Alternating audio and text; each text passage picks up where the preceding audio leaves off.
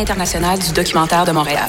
Seul festival entièrement consacré au documentaire depuis 15 ans, Les RIDM présentent le meilleur du cinéma du réel. Une centaine de films, des événements festifs, des rencontres avec les réalisateurs. Du 7 au 18 novembre, à la Cinémathèque québécoise, au cinéma Excentrice au Centre Phi, et à la Grande Bibliothèque. RIDM, là où toutes les histoires se rencontrent. ridm.qc.ca. Salut, moi c'est Amissa. Je suis une des premières élèves de Jeunes Musiciens du Monde. Avec la musique, je me suis découvert une passion. J'ai aussi vaincu ma timidité. Moi de la musique, je vais en faire toute ma vie.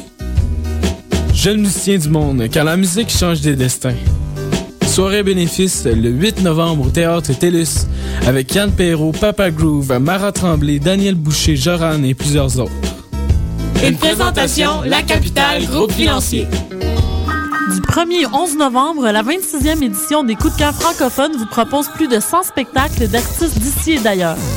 Place à l'audace et aux découvertes avec Marie-Pierre Arthur, Richard Desjardins, Peter Peter, Bratch, Karim Ouellet, Gros Menet, Brutal Chéri, Danse Lassador, Manu Militari, La Grande Sophie, Bernard Adamus et plusieurs autres. Pour tout savoir, consultez www.coupdecoeur.ca. Coup de cœur francophone, une invitation de SiriusXM. La boulangerie Cachitos vous invite à repenser le pain. Le nouvel établissement offre aux étudiants le repas parfait. Facile à manger, unique au Canada et une grande variété d'expresso et tout ça à 10 de rabais. Le pain nouveau est sans égal. Venez découvrir la nouvelle boulangerie Cachitos au 153 Sainte-Catherine-Est à deux pas de Lucam.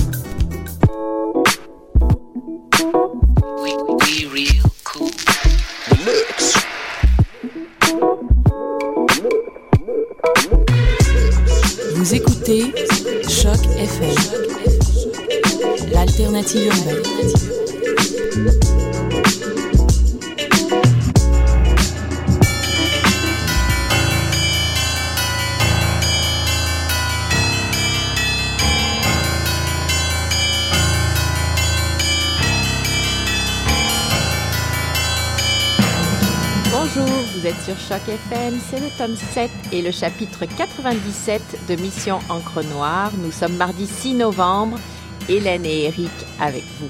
Bonsoir à toutes et à tous. Rebonjour Hélène. Bonsoir.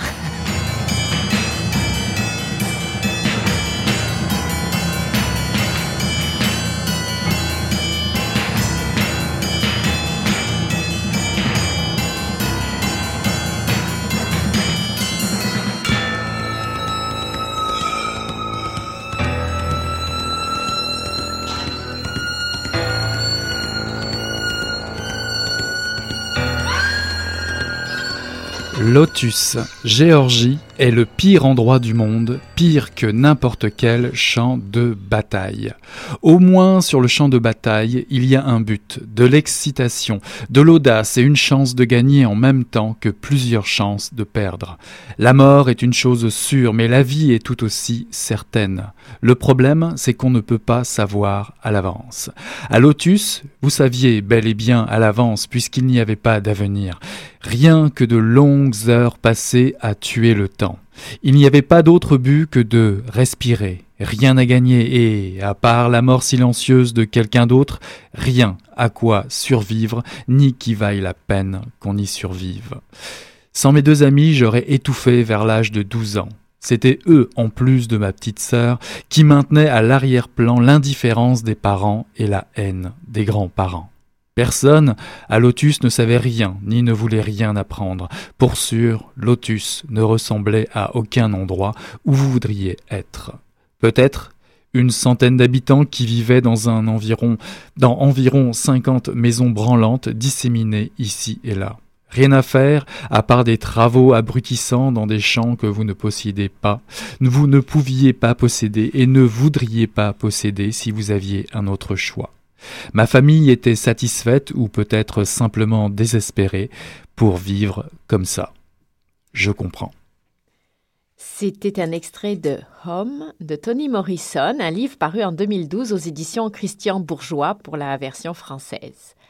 Alors, Eric, je te laisse présenter un peu plus ce livre. Merci pour ta lecture en passant. Alors, témoin d'un enterrement expéditif et, et, clandestin, deux mômes ont le pressentiment d'un avenir sombre qui se dérobera sous leurs pas et aussi de la quête d'une rédemption difficile. Car comme j'ai lu dans l'extrait, à quoi peut, bien s'accrocher un jeune gamin de Lotus, petit village de Géorgie, dans une Amérique des années 50, encore loin du rêve américain d'Hollywood, plongé en plein macartisme, et où la violence faite au noir est quotidienne pas le droit de voyager ou si peu. Il vaut mieux, il vaut mieux avoir dans la poche le fameux Negro Motorist Green Book de Victor H. Green. C'est un guide qui répertorie, les lieux qui acceptent les personnes de couleur. Le White Only s'exprime partout. Acheter une maison, euh, prendre les transports publics est compliqué, sans compter les contrôles policiers et les médecins qui refusent de se déplacer, etc. etc., etc. Il y a beaucoup d'exemples dans ce livre. C'est dans cette Amérique ségrégationniste, prête à exploser, que Toni Morrison, romancière et universitaire, plante le décor de son dixième roman, Home. Elle nous le fait découvrir par petites touches évocatrices et subtiles. L'histoire, c'est l'histoire de Frank, Frank Monet qui veut quitter ce trou perdu de Lotus où les trottoirs n'existent pas, c'est-à-dire le pire endroit du monde. Sa sœur, Si, aussi, Si le diminutif de Cylindra, me semble-t-il, il ira renforcer les effectifs de l'armée en Corée. Quant à Si, elle se, elle se jettera dans les bras du premier prétendant qui passe, même s'il est malhonnête et qu'il la largue à la première occasion. À son retour, Frank tente d'échapper à ces démons qui le hantent, à cette rage terrible qui l'habite. Cela le conduira à s'échapper d'un hôpital psychiatrique, car une lettre au sujet de sa sœur gravement malade l'incite à retraverser les États-Unis de Seattle vers Atlanta et de revenir à Lotus. C'est à ce moment-là, sans un sou, sa médaille militaire en bandoulière, qu'on se demande s'il parviendra sans encombre à la rejoindre à temps. Ce périple est aussi et surtout un moyen de se reconstruire par-delà les souvenirs d'enfance, le traumatisme de la guerre, l'alcoolisme et la relation amoureuse avortée. Toni Morrison livre ici une sorte de fable ou de conte avec des personnages fort et torturé. Euh, je pense à la grand-mère, qui est une grand-mère, une marâtre, euh, les bonnes fées qui tissent les courtes pointes, ou les bons samaritains qui accueillent durant un voyage, ou encore le couple frère et sœur, un peu comme Hansel et Gretel, qui affrontent les pires épreuves, et notamment un mauvais sort à conjurer. Il n'y a pas de sentimentalisme exacerbé dans ce livre. L'écriture est, sobre avec une poésie et un texte très beau. Euh, je pense à l'omniprésence de l'astre solaire, par exemple, l'astre solaire implacable qui écrase les gens, les animaux, mais qui peut guérir aussi parfois. Je vous laisse découvrir vous-même pourquoi et comment. C'est court et dense, efficace à rassembler les pièces éparses de ce puzzle qui représente différents destins brisés. D'ailleurs, de des chapitres en italique par, par moment déroulent des confessions intimes. Elle cadre bien l'histoire en donnant la parole à Frank, Si ou Lénore, la fameuse grand-mère marâtre. C'est donc une, une odyssée à travers la relation d'un frère et d'une sœur dans le contexte délicat euh, qui, est au bout du récit, euh, qui est au bout du compte un récit très émouvant. L'auteur est fidèle à ses thèmes, elle expose le corps et l'âme blessés d'un peuple, c'est quand même une écriture de grande classe. Oui, alors euh, c'est ça, il faut, bien voir que le, point de départ, je vais juste revenir peut-être dessus, vraiment le, redire, c'est de, de, retour de la guerre de Corée, donc Frank s'évade de l'hôpital psychiatrique où il est interné après avoir reçu cette lettre euh, annonçant que sa sœur, euh, qui est la seule famille qui lui reste, est gravement malade et donc il entame ce voyage, euh, comme tu l'as dit, vers Atlanta pour se rendre à son chevet et retourner sur les lieux de leurs origines communes. Ce périple, c'est vraiment un, voyage initiatique pour accéder à sa condition d'homme et, et sortir, effectivement, laisser derrière lui ses démons et se retrouver lui-même, retrouver sa dignité ce qui en soi euh, a l'air de dire Tony Morrison est un voyage. C'est un, livre également sur la force de la fratrie et de la famille, euh, évidemment les origines, l'identité, la transmission entre les générations.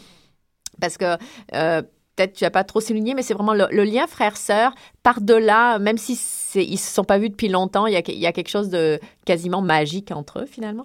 Euh, c'est le livre le plus court euh, de cette euh, auteure euh, afro-américaine, en tout cas de ses romans.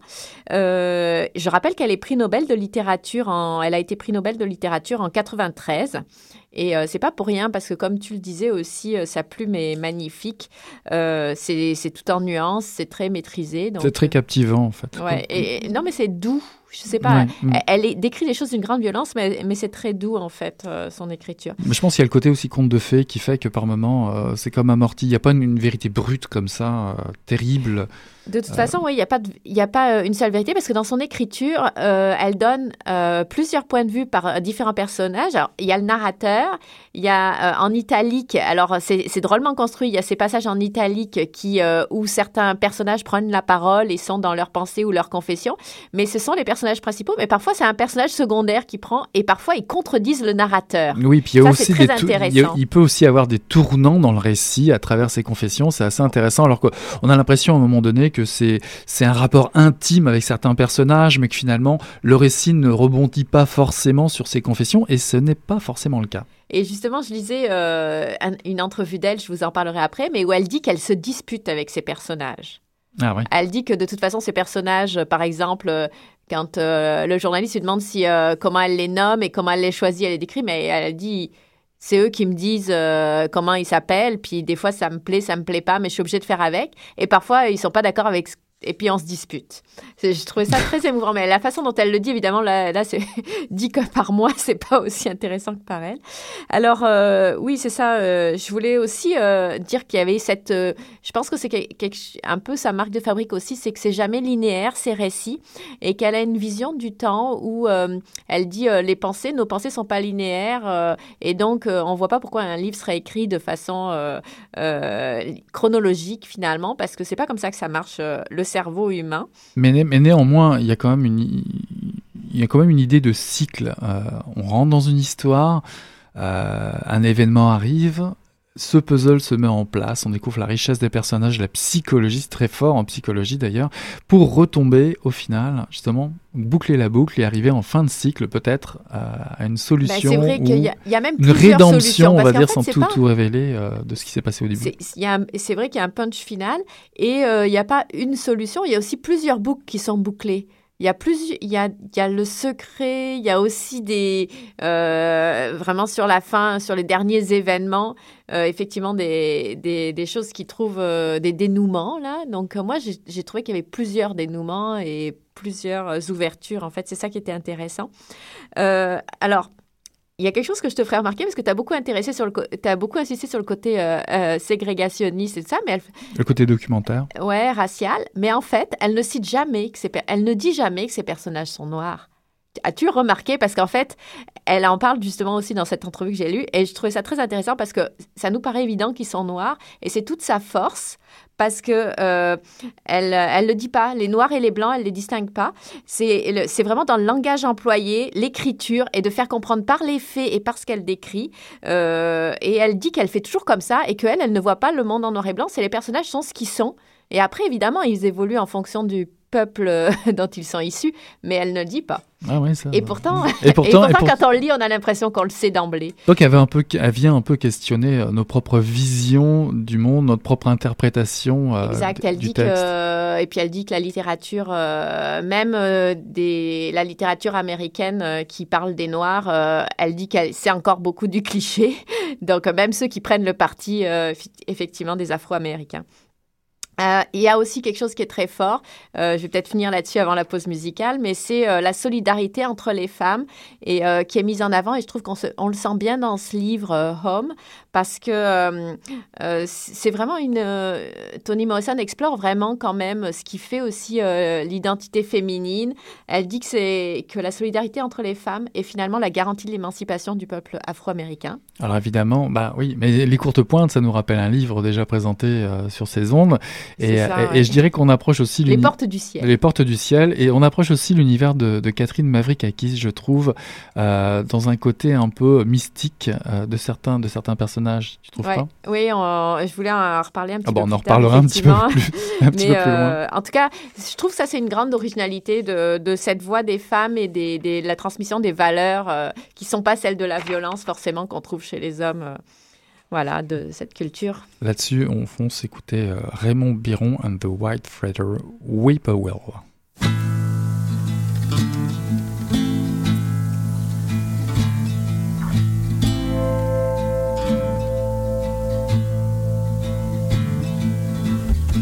Whippoorwill on the nearest hill.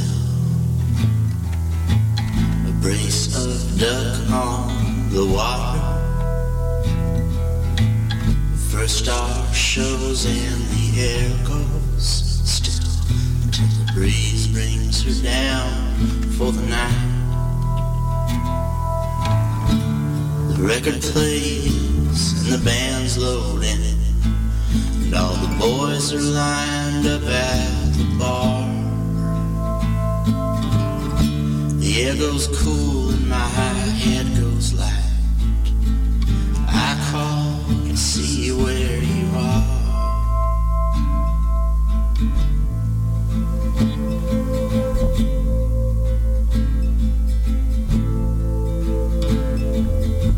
speakers blow out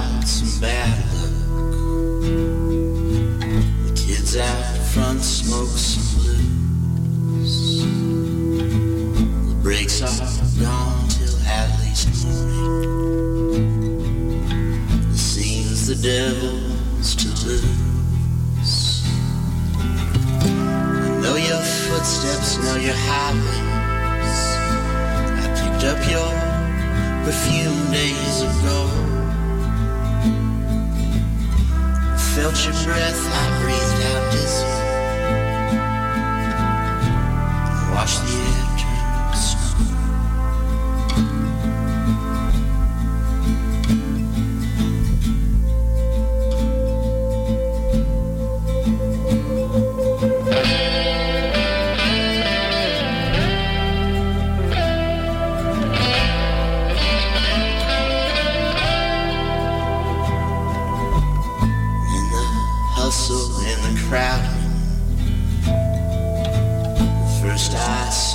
was her hips. But sometime just before midnight, I fell in love with her lips. Midnight came around, and that's when she.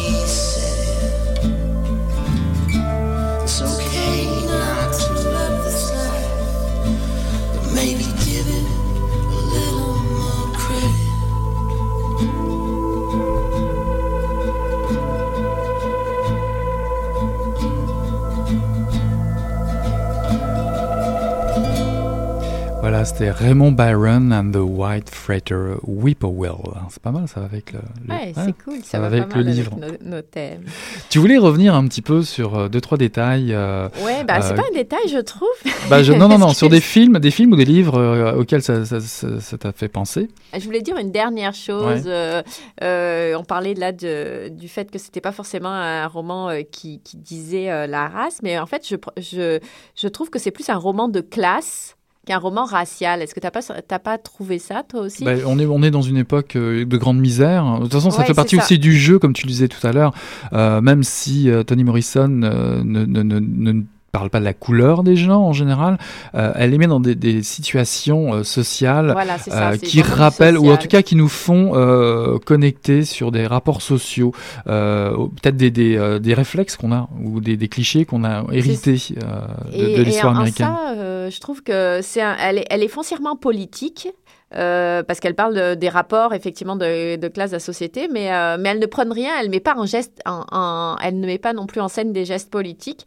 Euh, les personnages suivent leur chemin et se font balloter au gré des événements, mais elle, elle, elle est politique parce qu'elle expose finalement la, la persévérance et la patience des pauvres, des noirs Et elle donne une voix à, cette culture. Elle, elle, reconnaît leur rapport finalement et elle montre à la société américaine qu'elle a été euh, l'apport. Donc il y a une espèce de retrouver la, fierté, la dignité.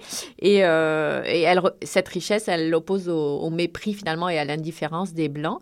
Donc euh, c'est ça, en, ça, je trouve qu'elle est politique, euh, même si c'est pas du tout un roman d'émancipation non plus qui prône la, la, révolution ou quoi. Elle est pas du tout là-dedans. Elle est vraiment dans du quotidien. Dans, puis oui, puis moi j'ai aimé et des destins individuels. J'ai aimé la façon, c'est assez émouvant la façon dont elle, euh, elle instaure euh, la mélancolie aussi à travers tout ça. Beaucoup, elle, elle, distille un peu de poésie un peu partout dans le texte. Euh, des moments, je, je, parlais du soleil tout à l'heure en, mm-hmm. intro, ben, on le retrouve plusieurs fois, ce soleil qui est très présent. Donc on, les, les, couleurs, l'essence, etc. Donc on mm-hmm. sait où on est, dans quelle région on est, puis on a une espèce de, de destin accablant qui, qui, traverse comme ça tout le livre. Et, et ce qui est passionnant, forcément, c'est la relation frère-sœur à travers le territoire, à travers l'histoire. Bien sûr qu'il y a, de l'espoir. Il, y a, il y a quand même une espèce d'ouverture euh, positive. C'est pas non plus. Euh, mais l'homme doit se tenir debout. Euh, c'est toute la morale, on va dire, de, de ce livre-là. Puis j'aime beaucoup cette intro avec les chevaux, justement. on est vraiment dans le sud, le sud des États-Unis. Ça, c'est. Il y a comme un souffle. je trouve ça très intéressant. ah non, faut pas dire intéressant. J'ai lu un. J'ai lu Michel Vézina aujourd'hui. Allez donc lire sa chronique, très cher animateur de radio. Alors moi, je voudrais revenir un peu sur des, films euh, quand même qui, qui m'ont d'un seul coup sauté, enfin des films ou des livres qui m'ont rappelé, euh, quand j'ai lu Homme, il y a beaucoup de choses qui me sont revenues. Dans la brume électrique, le film de Bertrand Tavernier, euh, sorti en 2009, réalisé à partir du roman de James Lee Burke. Mhm. pour l'ambiance? Non, parce que le souvenir d'un meurtre non élucidé auquel le héros assiste caché enfant et qui vient le hanter plus tard. L'atmosphère qui mêle à la fois un réalisme social politique et raciale, justement, à une certaine magie ou forme de fantastique. C'est vraiment proche. Euh, l'attachement aussi au territoire américain, puis évidemment l'Amérique des années 50. Les tu parlais de Mavrikakis tout à l'heure, euh, les derniers jours de Smokey Nelson, parce ah qu'il y a l'aspect familial, transmission, puis le récit polyphonique, mystique, absolument, et euh, la question sous-jacente du racisme et des démons de, de l'Amérique, et le voyage retour au pays natal d'un jeune d'un jeune homme noir à la limite de la folie et tenté par la violence. C'est très proche aussi. Et il retourne évidemment dans ses, dans ses lieux d'origine. Et dans le roman Ouragan de Laurent Godet, il y a aussi la question du retour au lieu natif pour un jeune homme noir à la recherche d'une jeune femme en danger à la Nouvelle-Orléans alors que Katrina s'approche. Et euh, comme dans Home, ils reviennent de loin, non pas de la guerre, mais de la prison. Et euh, la tentation de la violence, mais aussi l'occasion d'avoir une rédemption euh, par cet acte un peu courageux et de retrouver sa dignité, sa sérénité d'homme, son identité en revenant sur, dans son territoire. Donc, tout c'est vraiment des choses qui me sont venues à, l'esprit en, lisant Homme, des œuvres que ça me rappelle. Et est-ce que tu as découvert un nouveau magazine? Alors, il n'est pas très nouveau. c'est pas très nouveau. Parce qu'on en est au numéro 137. C'est ça, c'est ça. Donc, euh, en fait, le Matricule des anges, euh, sous-titré Le mensuel de la littérature contemporaine, c'est un magazine euh, français, a publié en octobre, donc dans son numéro 137, un dossier sur l'Amérique de Toni Morrison. Et honnêtement, si, si ça prolonge extrêmement bien la lecture du livre. Où ce, sera, euh, où ce sera très payant de lire cet article-là et d'aller ensuite euh, finalement euh, lire, le livre. Lire le livre, tout à fait. Alors il y a un article notamment approfondi sur son parcours d'auteur, d'écrivaine et la reconnaissance tardive de son apport à, la société américaine, à la littérature américaine. Une, une grande entrevue où on l'entend quasiment rire plusieurs fois et marque rire, etc. Mais on sent l'espèce d'ironie qu'elle a, même sur elle-même, elle joue. C'est très drôle. Donc, euh, j'ai beaucoup aimé. On sent la, précision et la sincérité des réponses. C'est très chouette. Et puis, euh, une courte critique, évidemment, de, de Homme. Euh, voilà. Et je, peux, je précise que dans la revue, on peut lire aussi des des nouvelles sur des auteurs qu'on a déjà présentés comme Laurent Mauvignier, Laurent Godet et Ron Rage. Eh ben voilà, on n'est euh, jamais en retard finalement. Euh, ah, c'est bien ça. Et puis tu m'as tendu la perche, Laurent Godet. Merci, merci, c'est moi qui cherche les transitions parfois, c'était trop facile.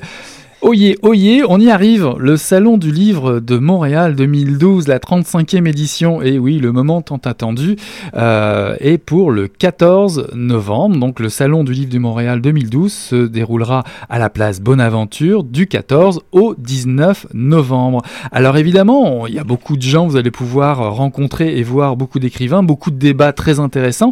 Euh, J'aimerais juste préciser que cette année, dans les invités d'honneur, euh, le président d'honneur du Salon du Livre de Montréal, s'appelle Georges Hébert Germain. Euh, il est auteur de 19 euh, livres et euh, des ouvrages sur les populations nordiques avec Inuit, des choses comme ça, Peuple du froid, paru à, Libre Expression en 95, ou encore sur nos ancêtres, Les coureurs des bois, paru aussi chez Libre Expression en 2003. Et évidemment, Laurent Godet, parce que tu en parlais tout à l'heure, Laurent Godet qui lui est, est romancier et dramaturge né en 1972 bah, est connu pour euh, avoir reçu, bah, il a été lauréat du prix euh, Jean Giono et prix Goncourt euh, pour le, Soleil d'Escorta, je crois que tu l'as déjà lu, il me semble, et, et aussi pour, il est connu pour La Porte des Enfers qui est paru en, 2008, Ouragan en 2010, ou plus récemment Les Oliviers du Négus. Donc c'était juste comme ça rapidement pour parler des invités des, invités d'honneur, mais j'ai été jeter un œil assez rapidement pour vous dire que chanceux et chanceuses cette année, vous allez avoir l'occasion de euh, rencontrer, discuter, euh, faire signer vos livres, aller voir euh, divers maisons d'édition présentes sur le site, mais il y aura aussi des écrivains. J'ai vu qu'il y aura Bernard Raymond, Bertrand Laverdure, Caroline Allard, Catherine Mavrikakis dont tu parlais tout à l'heure, et aussi par exemple Gabriel Nadeau-Dubois qui lui sera en conférence. Bon, il sera présent, mais il sera en conférence invité par les éditions Éco-Société sur, sur un débat qui va s'appeler l'engagement politique des jeunes. Ça, se passe le samedi 17 novembre au Salon du Livre de Montréal. C'est pour attirer, c'est pour le attirer le chaland, c'est pas mal. Hein évidemment, euh, après Gabriel Nadeau-Dubois, comment ne pas dire, il y aura Jean Barbe, il y aura Nicolas Langelier euh, qui est venu nous voir, nous présenter un nouveau projet et qui sort d'ailleurs un essai sous peu. J'ai vu aussi Patrick Sénécal qui est un habitué euh, du Salon du Livre, Samuel Archibald pour Arvida, Isabelle Forest, ça on vous en reparlera on a vraiment envie de la rencontrer, d'ailleurs, Isabelle Forest, pour son dernier roman. Donc ça, c'est pour le Salon du Livre, je vous rappelle, euh, donc à la place Bonaventure, euh, du 14 au 19 novembre 2012, sa 35e édition. Tu avais peut-être une petite chose à ajouter, Hélène? Non, je voulais, euh, prévenir nos auditeurs. Donc, Mission Encre Noire va faire une pause pendant trois semaines. Euh, pour aussi le salon du livre. voilà, c'est ça. Parce que Vous pourrez aussi nous croiser d'ailleurs. pour des raisons euh, techniques à Choc FM. Mais du coup, on va en profiter, parce qu'on va pas perdre notre temps, on va en profiter pour aller au salon du livre, faire tout plein d'entrevues, faire de belles rencontres et euh, préparer des émissions spéciales pour le retour. Donc, ça y est, enfin, il faut compter trois semaines. J'ai un trou sur la date à laquelle on reprend, mais je crois que c'est début décembre. C'est tout début décembre, il me semble le 6 ou le 5, chose comme ça. Euh, donc voilà, début décembre, on sera de retour et euh, sans doute avec des émissions spéciales d'une heure, comme on fait chaque année sur le Salon du Livre. Et c'est toujours l'occasion de passer énormément euh, d'entrevues. Et moi, j'aime beaucoup ces émissions-là. Donc, on vous retrouve dans trois semaines. Euh, sinon. Euh, bah sinon, euh, je dirais que le tome 7, chapitre 97, est en train de se clôturer sur ces belles paroles. Et on est très heureux de te retrouver d'ailleurs, Hélène. Bon retour sur Choc FM. Et comme tu le disais si bien, bon, on se retrouve début décembre pour des spéciales salons. On a hâte de vous retrouver et hâte de participer à, à ce salon cette année. On vous souhaite une belle semaine et une bonne soirée. Salut Hélène. Salut Eric.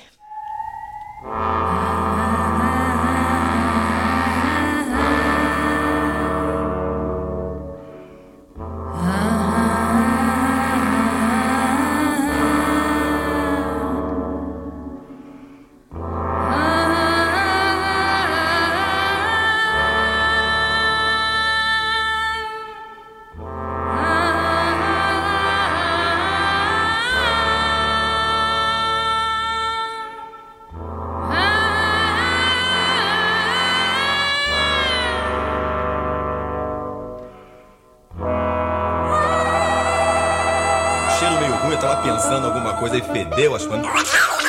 Pô, mas o negócio tava bom, bicho. O negócio tava bom, só quando ele tava tão entupido. Gostoso! Quem diria, hein? Greta Garbo acabou de irajar, hein? É, mas eu tava falando pra você, né? Depois que eu passei a me sentir, aí o negócio ficou diferente. Vai, garoto! Fala a verdade. Isso era bom. Não, Ciro, tira a mão do meu bolso. Agora um arame, um arame ia pegar dentro, ia pegar um gordurão e depois um arame não ia mal. Obrigado,